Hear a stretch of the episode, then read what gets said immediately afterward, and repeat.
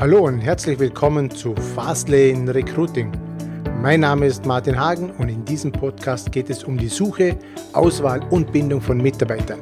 Ich wünsche dir viel Spaß mit dieser Episode.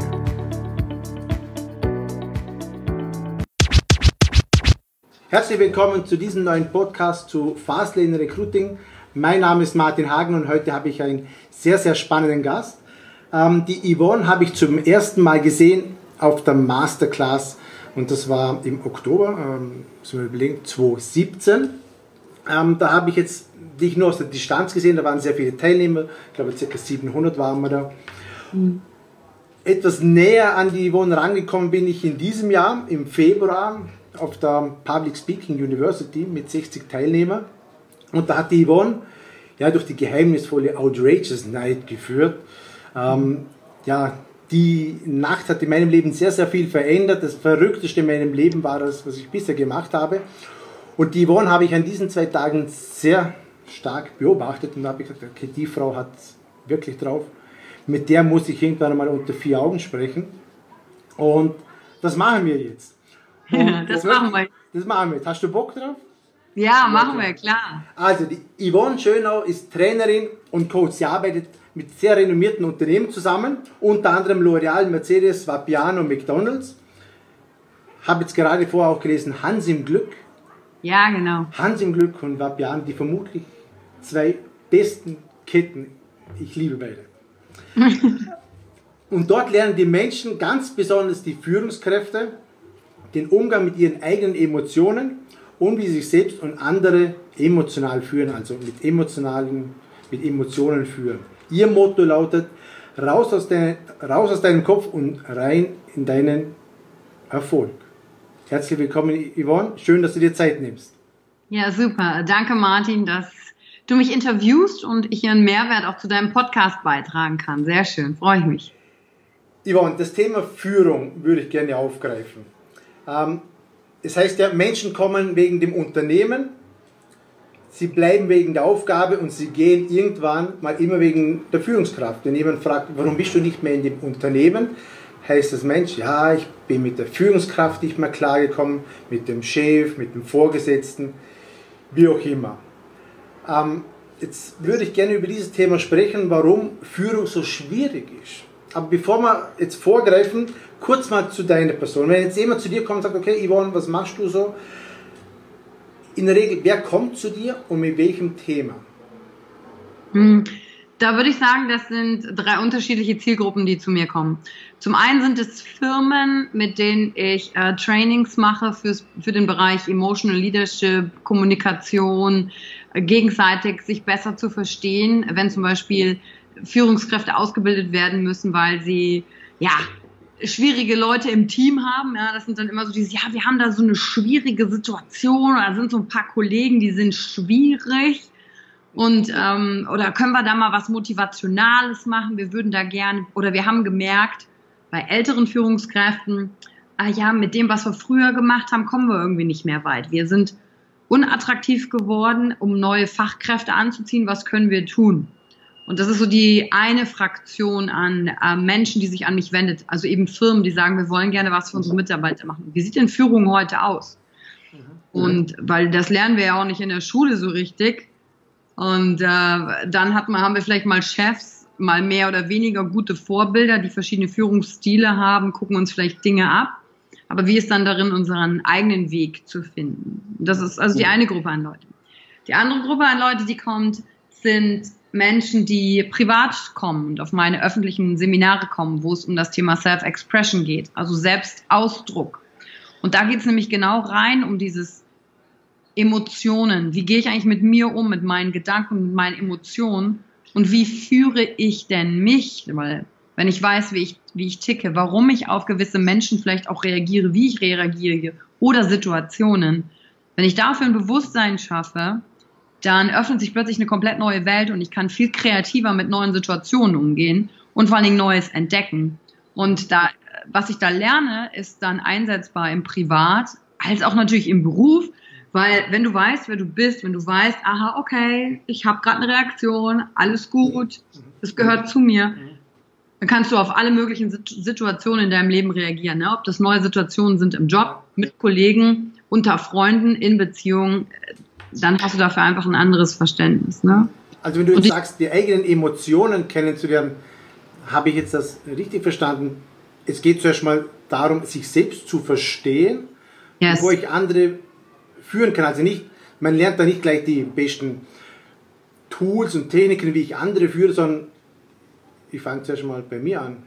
Genau, mein, mein Seminar, mein Self-Expression-Seminar zum Beispiel ist ein Programm, da kriegst du nicht das klassische Template oder das und das hast du zu tun, sondern dann geht es komplett erstmal um das Sein mit dir und wer bist du.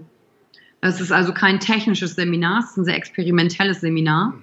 Und da kommen halt Menschen hin, die sagen, irgendwie hetze ich auch vielleicht von einem Erfolg zum nächsten und ich kann das gar nicht genießen oder ich habe immer das Gefühl, ich muss irgendwie noch das erreichen. Wenn das ist, dann fühle ich mich so und so oder dann denke ich, passiert dies und jenes.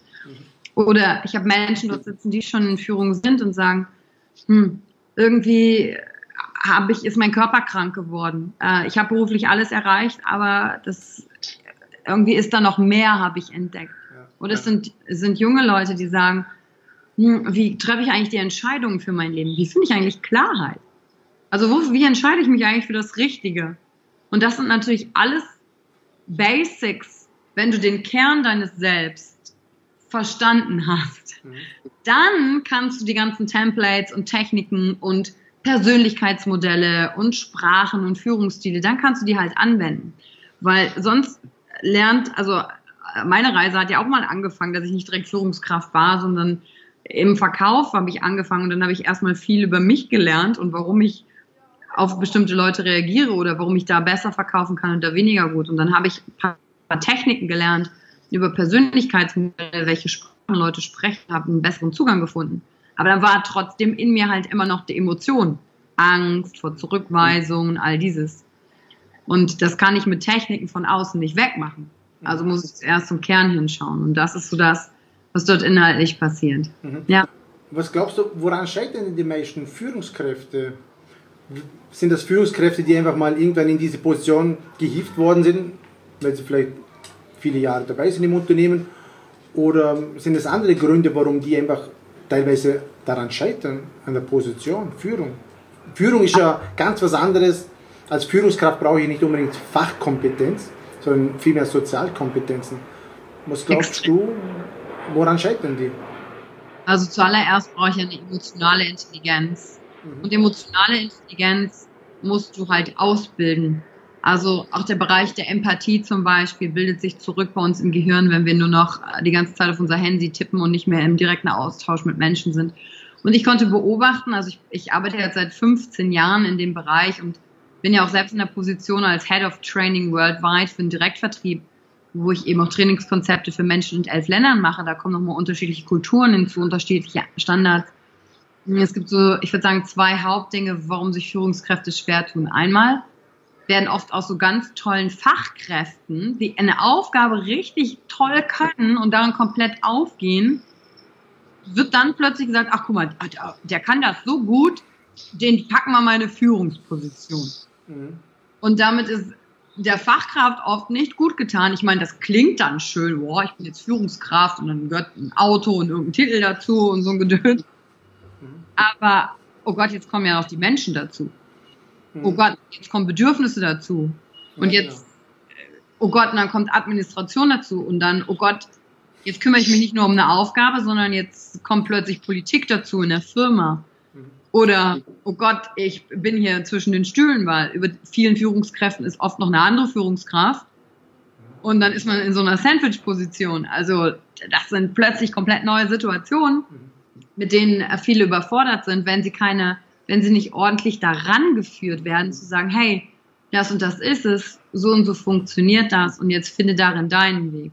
Mhm. Und dann äh, gehen sie halt oft unter in dem Wust der Aufgaben, die jeden Tag auf ihnen wartet, dass sie gar nicht ihre Fähigkeiten schärfen können, weil so viel zu tun ist. Ja, dann kommt noch administrative Sachen hinzu, dass sie zu ihrer eigentlichen Aufgabe oft gar nicht mehr kommen. Mhm.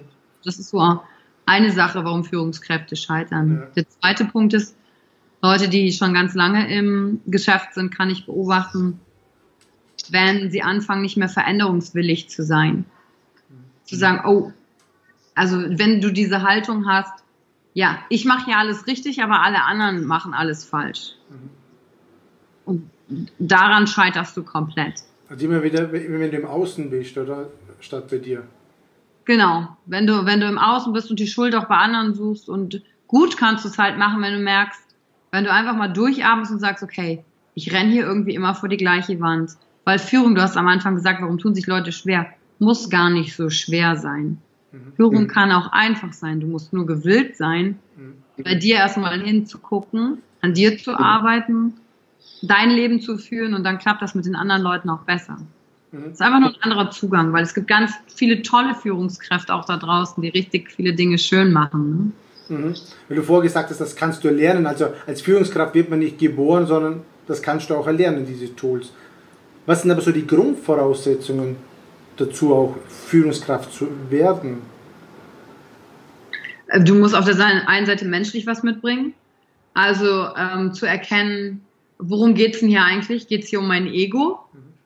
Und ich würde sagen, wenn du, wenn du, wenn die Frage dahin zielt, ob auch jetzt für sich jemand sagt, ich will wirklich Führungskraft werden, dir als allererstes mal die Frage zu stellen, warum will ich denn das eigentlich sein? Mhm weil das von außen irgendwie toll ist, oh, ich bin Führungskraft, ich führe ein Team. Oder was ist denn der Grund? Und ich meine damit nicht das Ergebnis im Sinne von, ja, dann kann ich andere entwickeln und kann mehr Geld verdienen. Das ist so alles das Ergebnis, was da rauskommt. Die Frage nach dem richtigen Warum. Also warum willst du überhaupt Führungskraft sein? Ist es, weil dir Vorbilder selber gefehlt haben, weil du vielleicht Führungskräfte hattest, die, die nicht gut waren und dir jemanden gewünscht hättest, der anders mit dir umgeht und den gibt's einfach nicht und deswegen sagst du, hey, dann bin ich das aber für andere. Das meine ich mit dem Warum finden.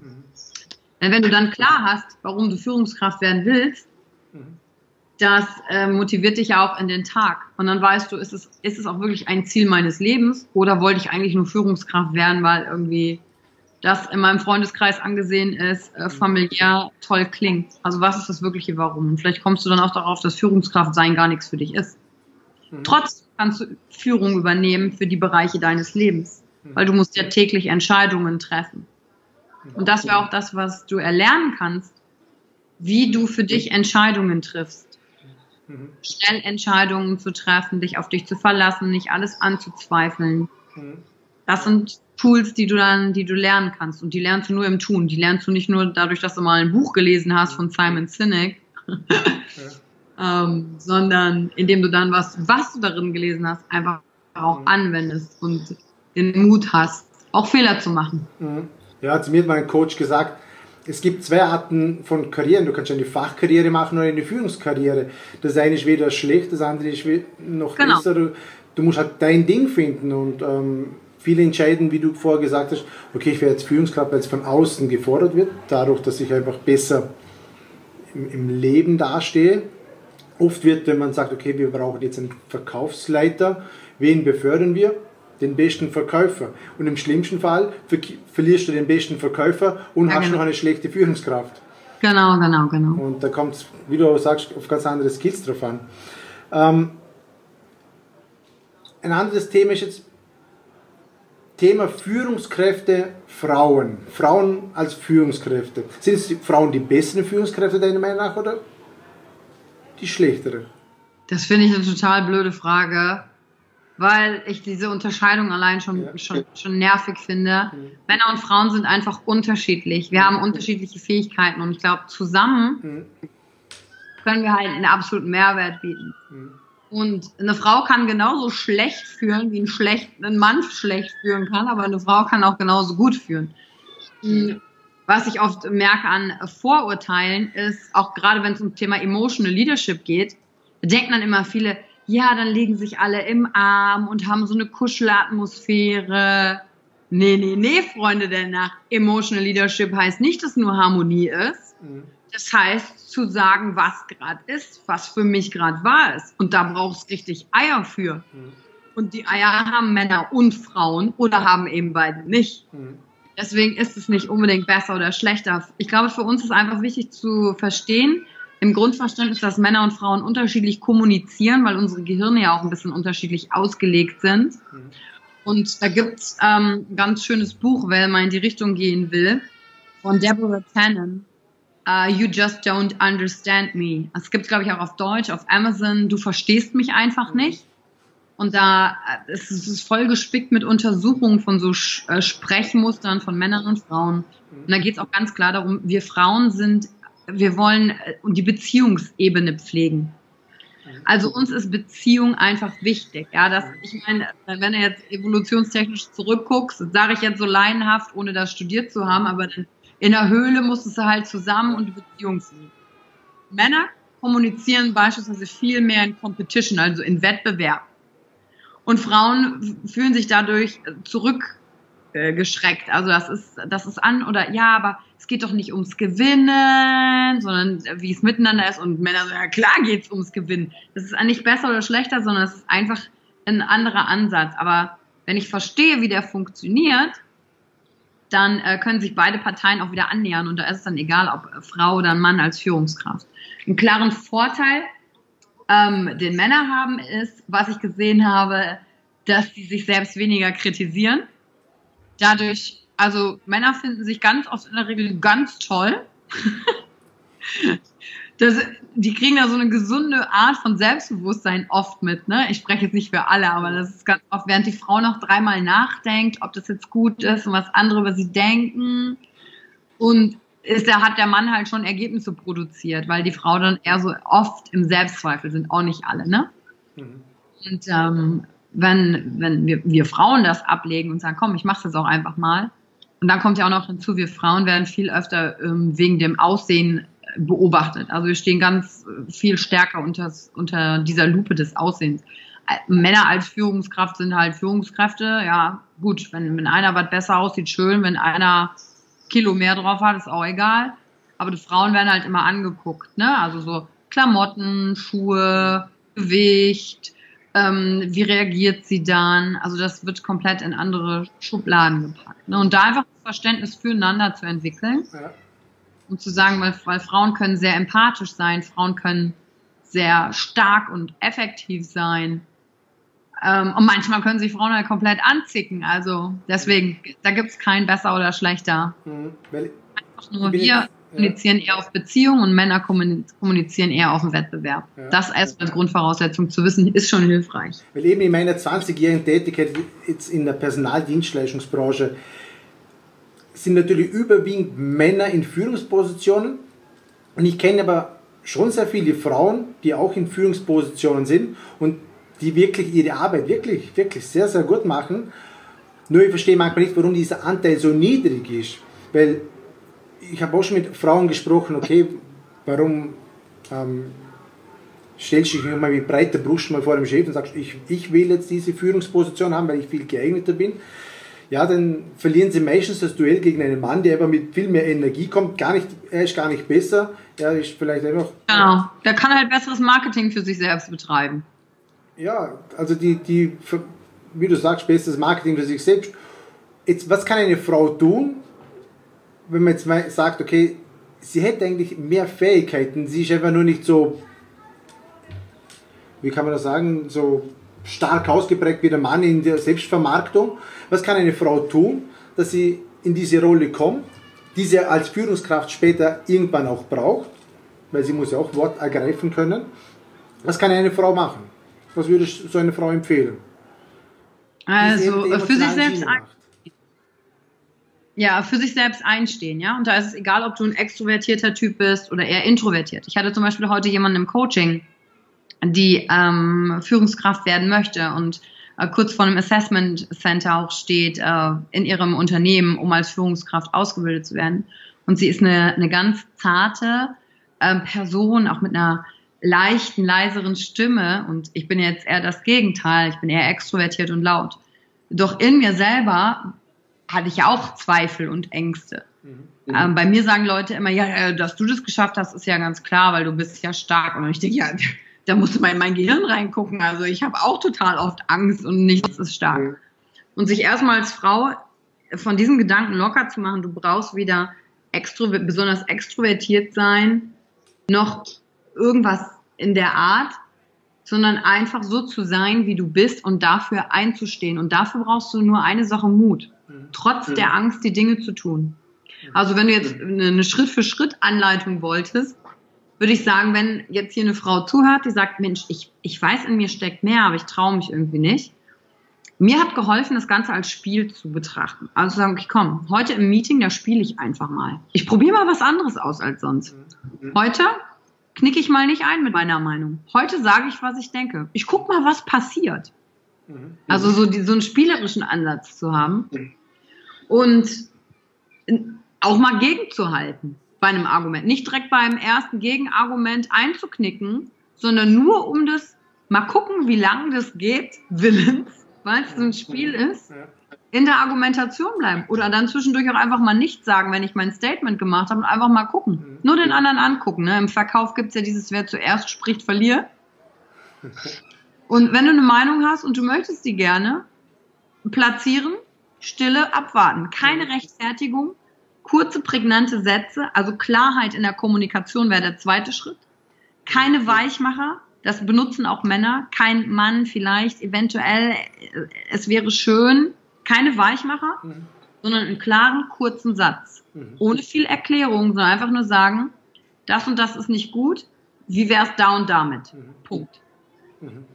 Mhm. Okay. Allein schon, das ist was, was du lernen kannst. Welche Worte, Verdrehst du dann so eine Schleife mit acht Erklärungen, warum, schwächt das deine Position. Und als Frau übrigens äh, bisschen nett aussehen, nutzt den Vorteil. Ja, also wenn das Erscheinungsbild am Anfang in Ordnung ist, dann ist das ein Vorteil. Also die, dieses, dieses, was du als Frau hast, eben zum Vorteil zu nutzen für dich und nicht als Nachteil zu sehen und zu wissen, wir müssen nicht sein wie Männer, mhm. Sondern wir können sein, wie wir sind. Mhm. Und dann jetzt vielleicht in der letzten Erkenntnis auch, bin ich eigentlich im richtigen Unternehmen, wo es eine Entwicklungsmöglichkeit für mich gibt als Frau oder nicht. Weil das Umfeld muss natürlich auch stimmen, sonst, sonst kannst du dich totrödeln. Das gilt aber für alle anderen Bereiche genauso. Ne? Mhm, klar. Für die jetzt, wo alle, wo jetzt da zusehen und zuhören, die jetzt dich zum ersten Mal jetzt hier erleben, die werden sagen, okay, Martin, Yvonne ist eine richtige Bauerfrau wird vermutlich nicht immer so gewesen sein. Es war ja auch ein Entwicklungsschritt oder viele Entwicklungsschritte. Wie warst du mal zu Beginn deiner beruflichen Karriere oder vielleicht sogar gar noch davor? Also ich habe einen klassischen äh, Werdegang, Realschule, Gymnasium, dann habe ich eine Ausbildung zur Werbekauffrau gemacht, aber ich habe mich schon früher oft äh, schwer getan, überhaupt Entscheidungen zu treffen. Was ich ja heute sage, einer der wichtigen Punkte ist. Das fing an mit, ich, ich konnte mich also ich glaube, als ich neun war, habe ich Ohrringe gekriegt. Ich glaube, ich stand mit meinen Großeltern drei Stunden in dem Juwelier, mhm. weil ich mich nicht für ein paar Ohrringe entscheiden konnte, mhm. weil ich Angst hatte in meinem Kopf, oh Gott, aber wenn ich die falschen wähle und ich meine, hallo, es geht um ein paar Ohrringe. Also das mhm. ist ja das lächerlichste überhaupt. Was mir schon immer Spaß gemacht hat von der Persönlichkeit, ist so Schauspielerei und witzig sein. Spontanität bringe ich halt mit. Ich war auch gut in der Schule, habe Sprachen gut gekonnt. Was ich nicht gut konnte, war Mathematik, Physik und diese naturwissenschaftlichen Fächer. Mhm. Und ähm, dann habe ich eine Ausbildung zur Werbekauffrau gemacht und habe während des, danach ein Studium mit Kommunikationswissenschaften und habe während des Studiums halt drei Jobs gleichzeitig gehabt. Mhm. Für teilweise 10 Euro die Stunde nur. Und ja, Jobs halt, viel, oder? Hm. Ja, also ich war nie Teil von irgendwelchen Lerngruppen, mhm. weil ich immer gearbeitet habe. Weil, du musstest oder wolltest? Ja, weil ich musste und wollte. Also meine Eltern sind ganz normal angestellt gewesen. Ich komme aus keinem Unternehmerhaushalt oder so. Wir waren jetzt nicht arm, aber jetzt auch nicht so überreich, dass wir sagen, hier alles äh, ist finanziert. Ne? Mhm. Und ich war mich damals schon für Weiterbildung interessiert. Und mhm. ja, da habe ich halt angefangen und dann habe ich viele Fehlentscheidungen in Sachen Geld getroffen. Ich hatte dann viele Schulden nach einer Zeit, weil ich mit ähm, Anfang 20 Seminarreihen gebucht hatte, die ich mir noch nicht leisten konnte in dem Bereich Persönlichkeitsentwicklung. Was im Nachgang aber dazu geführt hat, dass ich gemerkt habe, wow, ich bin aber komplett allein in der Lage, das Geld halt auch reinzubringen. Ne? Mhm. Und wenn du lauter rote Zahlen auf dem Konto hast, ich habe früher meinen Selbstwert an meinen Kontostand geknüpft und der war nicht vorhanden. Du sprichst aber schon offen darüber jetzt. Ja, weil das ist ja komplett, das ist komplett Vergangenheit. Also es ist einfach wie es ist. Und darin liegt Stärke. Ja. Es ist wie es ist. Keiner von uns hat den geraden Lebenslauf. Und wenn ihn einer hat, dann fragt mal die Leute, wie glücklich sie darin sind. Ich habe erst am Wochenende wieder einen Teilnehmer im Seminar gehabt, der hat gesagt, ich, ich habe ich hab alle Titel abgeräumt, die es gibt, für, vom Studium mit Bravour, dies, das, jenes. Und jetzt merke ich, ich habe irgendwie den Kontakt zu mir verloren. Also es ist einfach, wie es ist. Mhm. Mhm. Und dann äh, irgendwann für mich die Entscheidung zu treffen, zu sagen, okay, was mache ich jetzt? Es fühlt sich halt nicht geil an, wenn der Banker dich anruft und sagt, Frau Schönow, Sie haben doch studiert. Äh, wie wollen Sie jetzt nicht eigentlich mal Geld nach Hause bringen? Wie wollen Sie es machen mit den Krediten abzahlen? Das war so vor acht Jahren oder so. Mhm. Fühlt sich halt nicht geil an. Ja. Und dann findest du halt Wege. Und dann irgendwann erkennst du, ja, das geht. Du musst halt da durchgehen. Ne?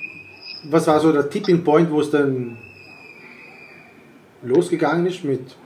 Weil ich gemerkt habe, dass mir die Energie fehlt äh, von, vom Umfeld. Ich habe drei Jahre in Shanghai gelebt. Das hat mich übrigens auch komplett geängstigt, in eine fremde Kultur zu gehen, wo ich die Sprache nicht kenne, wo du die Schriftzeichen nicht lesen kannst. Mhm.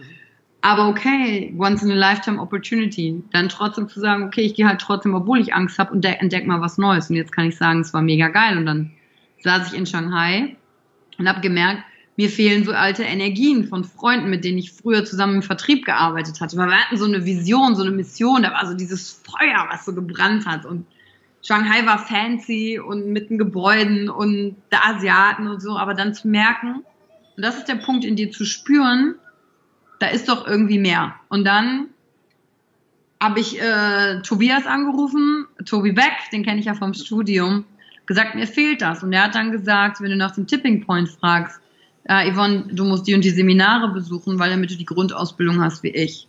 Mhm. Und die Main-Erkenntnis kam für mich über ähm, ein paar Seminare, die ich gebucht habe. Bei jedem Seminar immer eine andere Erkenntnis über mich selber. Und ich rede hier nicht von, wir gucken uns PowerPoint vier Tage an, äh, Seminare und füllen irgendwelche Worksheets aus, sondern Seminare, wo du emotional gefordert wirst, wo du dich deinen Glaubenssätzen stellst, deinen Ängsten und dann bin ich nach Singapur geflogen, habe da ein erstes Seminar gemacht und ich fand es übrigens schon komplett verrückt, dass ich überhaupt nach Singapur fliege, um ein Seminar zu machen. Also wie, wie verrückt ist das denn? Ich habe bis ich 30 war oder so nur Urlaub in Österreich und Holland gemacht. Also ich hatte nicht viel gesehen von der Welt. Ne? Jetzt fliege flieg ich nach Singapur und mache ein Seminar. Also klingt ja schon komplett verrückt. Mhm. Und für mich war der erste Punkt übrigens diese besagte Nacht, die Outrageous Night, die ich auch gemacht habe und die ich ja jetzt durchmoderieren kann, mhm. weil ich da erkannt habe, dass mein Gehirn nicht für mich ist, sondern gegen mich, sondern es hat mich total abgestresst, mir zu sagen, okay, jetzt muss ich hier alles geben in dieser Outrageous Night und etwas machen, was ich sonst noch nie gemacht habe und diese Chance kommt nie wieder und boah, du bist so laut und was erwarten alle von dir und dann zu merken, das hat mein Gehirn vorher gemacht. Währenddessen kann ich mich an fast nichts mehr erinnern und danach hat mein Gehirn gemacht, ah, das war nicht gut genug, da wäre noch mehr gegangen. Und dann habe ich gemerkt, ja, Moment mal, dieses Gehirn macht mir alles kaputt. Jedes Erlebnis im Nachgang macht es mir kaputt. Ja. Und das war, wo ich mein Denken extrem kennengelernt habe. Ne? Und das war so der erste, der erste Aha-Moment. Misstrauisch an meinem eigenen Denken gegenüber zu sein, beziehungsweise zu erkennen, hey, es sind erstmal nur Gedanken. Mhm und die haben noch keine Realität, aber die fühlen, einige fühlen sich gut an, andere fühlen sich nicht gut an. Und das war so der, der erste Moment. Und dann natürlich das Wissen aus dem Seminar in den Alltag reinbringen, ne? Mhm. Kleinigkeiten. Ich war früher sehr diplomatisch, wenn ich Dinge nicht wollte, habe ich oft so versucht mit einem Witz eher so das so zu verneinen oder ich habe dann trotzdem zugesagt, wenn irgendjemand nach einem Termin gefragt hat, habe mich aber eigentlich innerlich genervt aber ich wollte ja nicht, dass der andere denkt, äh, die Yvonne sagt ab, ne? Mhm. Ja, und dann musst du halt, dass du im Seminar gelernt hast, auf die Straße bringen. Und dann fängt das an mit Kleinigkeiten, wie jemand schreibt mir eine E-Mail und sagt, den ich kaum kenne, ach Yvonne, könntest du mir da, da ging es um ein Video, was ich schneiden sollte, könntest du die und die Aufgabe für mich übernehmen? Dann habe ich in mich reingehört und gesagt, also eigentlich habe ich gerade meine eigenen Sachen hier zu tun. Und warum würde ich denn jetzt Ja sagen? Ich würde doch jetzt gerade nur Ja sagen, damit derjenige denkt, wie nett ich bin. Mhm. Während ich aber darin arbeite, werde ich mich darüber abfacken. Drei, vier, fünf, sechs Stunden. Ist es das wert? Und dann heißt es halt, Eier zu haben, Mut zu haben. Dann habe ich die erste E-Mail zurückgeschrieben und habe gesagt, hey, vielen Dank, dass du mich fragst. Aber ich bin gerade in meinen eigenen Projekten, die ganz viel Zeit brauchen. Hab bitte Verständnis dafür, dass ich diesmal dich nicht unterstützen kann. Wenn mal wieder was ist, schreib mich gerne an, vielleicht klappt es dann. Mhm. Also das klingt, sagen, total, ja, das klingt jetzt total Pillepalle, aber Nein sagen üben. Mhm. Ja gut, und es gibt Menschen, denen fällt, fällt, das richtig schwer, Nein zu sagen. Ja. Die sagen zu allem Ja, sie wollen alle, jedem gefallen, sie wollen keine ja. Ablehnung erfahren und dann sagen sie zu allem Ja, aber unterm Strich tun sie sich selber nicht schlecht, weil sie sich immer nur Arbeit anhelfen. Ja, genau. Es geht ja um das Abgrenzen auch. Ja, das ist jetzt mal ein interessanter Abstecher. Wie ging es dann noch weiter? Zu dem, ja, bis zum der hat dann gesagt, ja, kein Problem, ne? Also nach dieser E-Mail, ja, kein Problem. Und das war für mich so eine neue Erkenntnis, so, oh, krass, ich kann auch Nein sagen. Ja. Und man ist ja dann, einem ja nicht mal so böse, wie man immer meint. Die Leute sind dann, aber, und das war befreiend und hm. dann, dann in jeder Zeit halt bewusst sein, nicht in den Automatismus zu verfallen und darin liegt dann halt Stärke, ne? Zu sagen, was ich will, was ich nicht will und dann habe ich ein halbes Jahr danach noch zwei weitere Seminare besucht, wo ich mein, meine Thematik gefunden habe und viel mehr noch mich kennengelernt habe. Und dann habe ich gesagt, okay, ein Seminarprogramm bringe ich nach Deutschland. Hm. Also das Seminar, was ich mache, habe ich mir nicht selber ausgedacht, sondern ich habe es von meinem Mentor Larry Gilman übernommen, hm. der das schon seit 35 Jahren in allen Ländern der Welt macht. Hm. Und das war genauso anstrengend. Und den, den, den Tag von meinem ersten Seminar saß ich abends heulend im Auto und habe gedacht, oh Gott, warum mache ich das? Da kommen jetzt 20 Leute, weil es ist ein kleines, individualisiertes Seminar, mhm. wo du dich nicht verstecken kannst. Das heißt, du bist auf die Bühne und die Frage ist, wer bist du? Wenn kein Titel da ist und kein Status. Und was ist deine Vision von der Welt und was ist deine Botschaft? Es geht also um die Stimme zurückzukriegen. Da kann sich keiner verstecken. Und mhm. meine erste Crew bestand nur aus Leuten, die alle aus Deutschland, die ich alle zu Larry halt geschickt habe. Das heißt, die kennen den Meister, ne? Mhm. Und dann saß ich aber den Abend davor im Auto. Ich war vollkommen fix und fertig, weil ich musste für meine Head of Training Stelle was machen. Hab gedacht, oh, morgen kommen 20 Leute, die haben mir Geld bezahlt. Äh, warum kann ich nicht auf, bei Netflix, auf, also auf der Couch Netflix gucken wie alle anderen? Warum muss ich mich hier diesem Druck aussetzen? Und dann einfach zu wissen, ja, genau deshalb.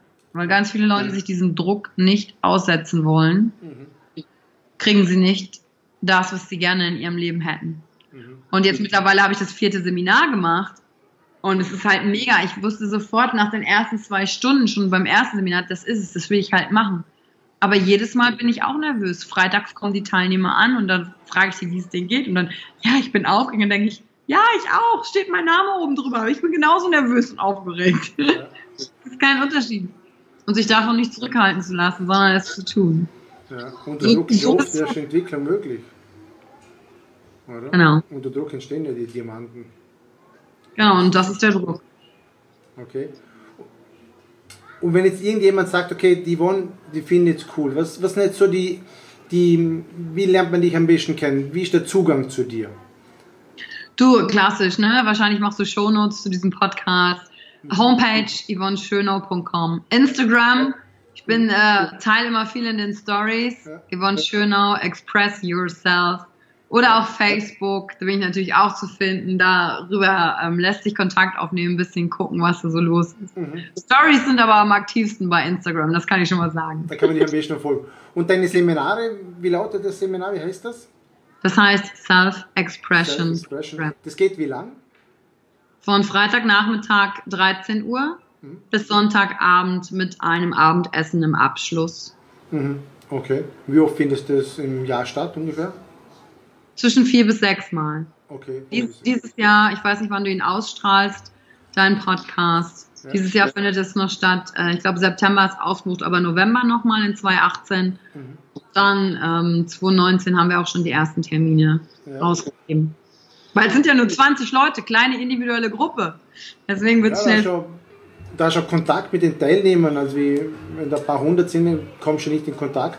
So kommst du in die Einzelarbeit, was natürlich auch sehr, sehr effektiv ist. Hat natürlich alles seine Qualität, große Hallen, kleine Gruppen. je nachdem, ähm, was für Inhalte man natürlich auch transportieren möchte. Ja. Cool, ja. Äh, Yvonne, jetzt habe ich noch drei Abschlussfragen an dich. Die Yvonne Schönau in fünf Jahren, wo sitzt sie, wo steht sie, was macht sie? Die Yvonne Schönau in fünf Jahren wohnt in drei Ländern, dass sie äh, die Abwechslung hat und den Unterschied, die unterschiedlichen Kulturen wahrnehmen kann. Das fand ich nämlich schön in meiner Zeit in Shanghai. Es gab viel, was ich an China mochte und es gab auch viel, was ich nicht mochte. Mhm. Und die Möglichkeit zu haben, zwischen den Kulturen zu wandeln. Und in fünf Jahren habe ich vielleicht schon ein, zwei Leute ausgebildet, die mein Seminar auch machen, mhm. weil ich es nicht nur nach Deutschland bringen will, sondern in die deutschsprachige Region. Also Österreich und Schweiz sollen auch von dem Programm in der Zukunft mal profitieren können. Und wir werden ein äh, Emotional Experience Convention machen, wo Menschen aus aller Welt, die diesen Kurs durchlaufen sind, ich war ja selbst Teilnehmerin in Taiwan ja. bei diesem Kurs, wo die alle aufeinandertreffen können, um die Menschen miteinander zu verbinden. Und die Yvonne in fünf Jahren hat äh, Familie ja. und ist äh, verheiratet und hat Kinder. Wunderbar was haben jetzt an, andere Menschen davon, dass es dich gibt? Aus deiner Sicht? Dass sie gesehen werden. Mhm. Gesehen und gehört werden. Dass jemand ist, der in dir sieht, mhm. wie stark du bist, welche Größe du hast und nicht an dir aufgibt, wenn du es schon ein paar Mal gemacht hast, mhm. damit du bekommst, was du willst. Mhm. Okay, schön.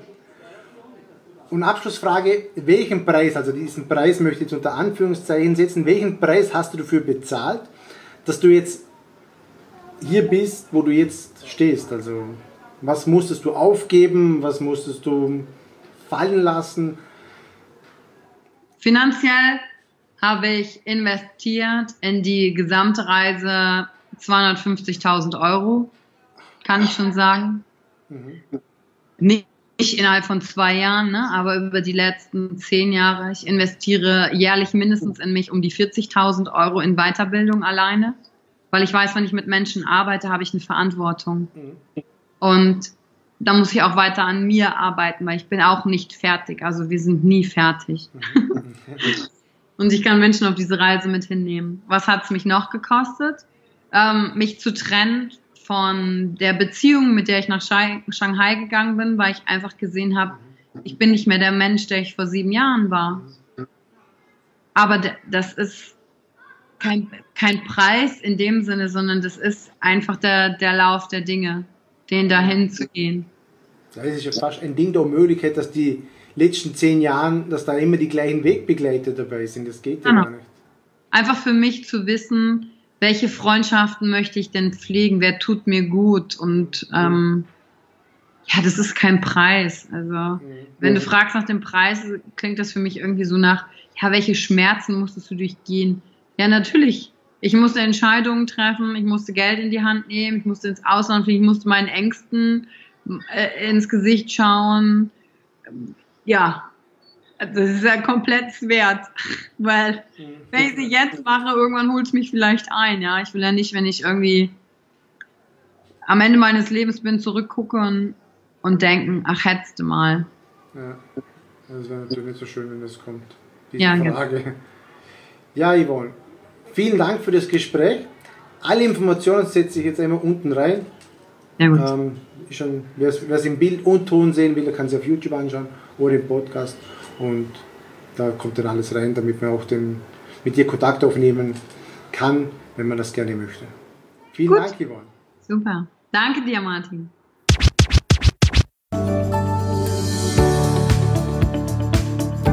Ich bedanke mich recht herzlich fürs Zuhören und ich freue mich, wenn du auch beim nächsten Mal wieder mit dabei bist.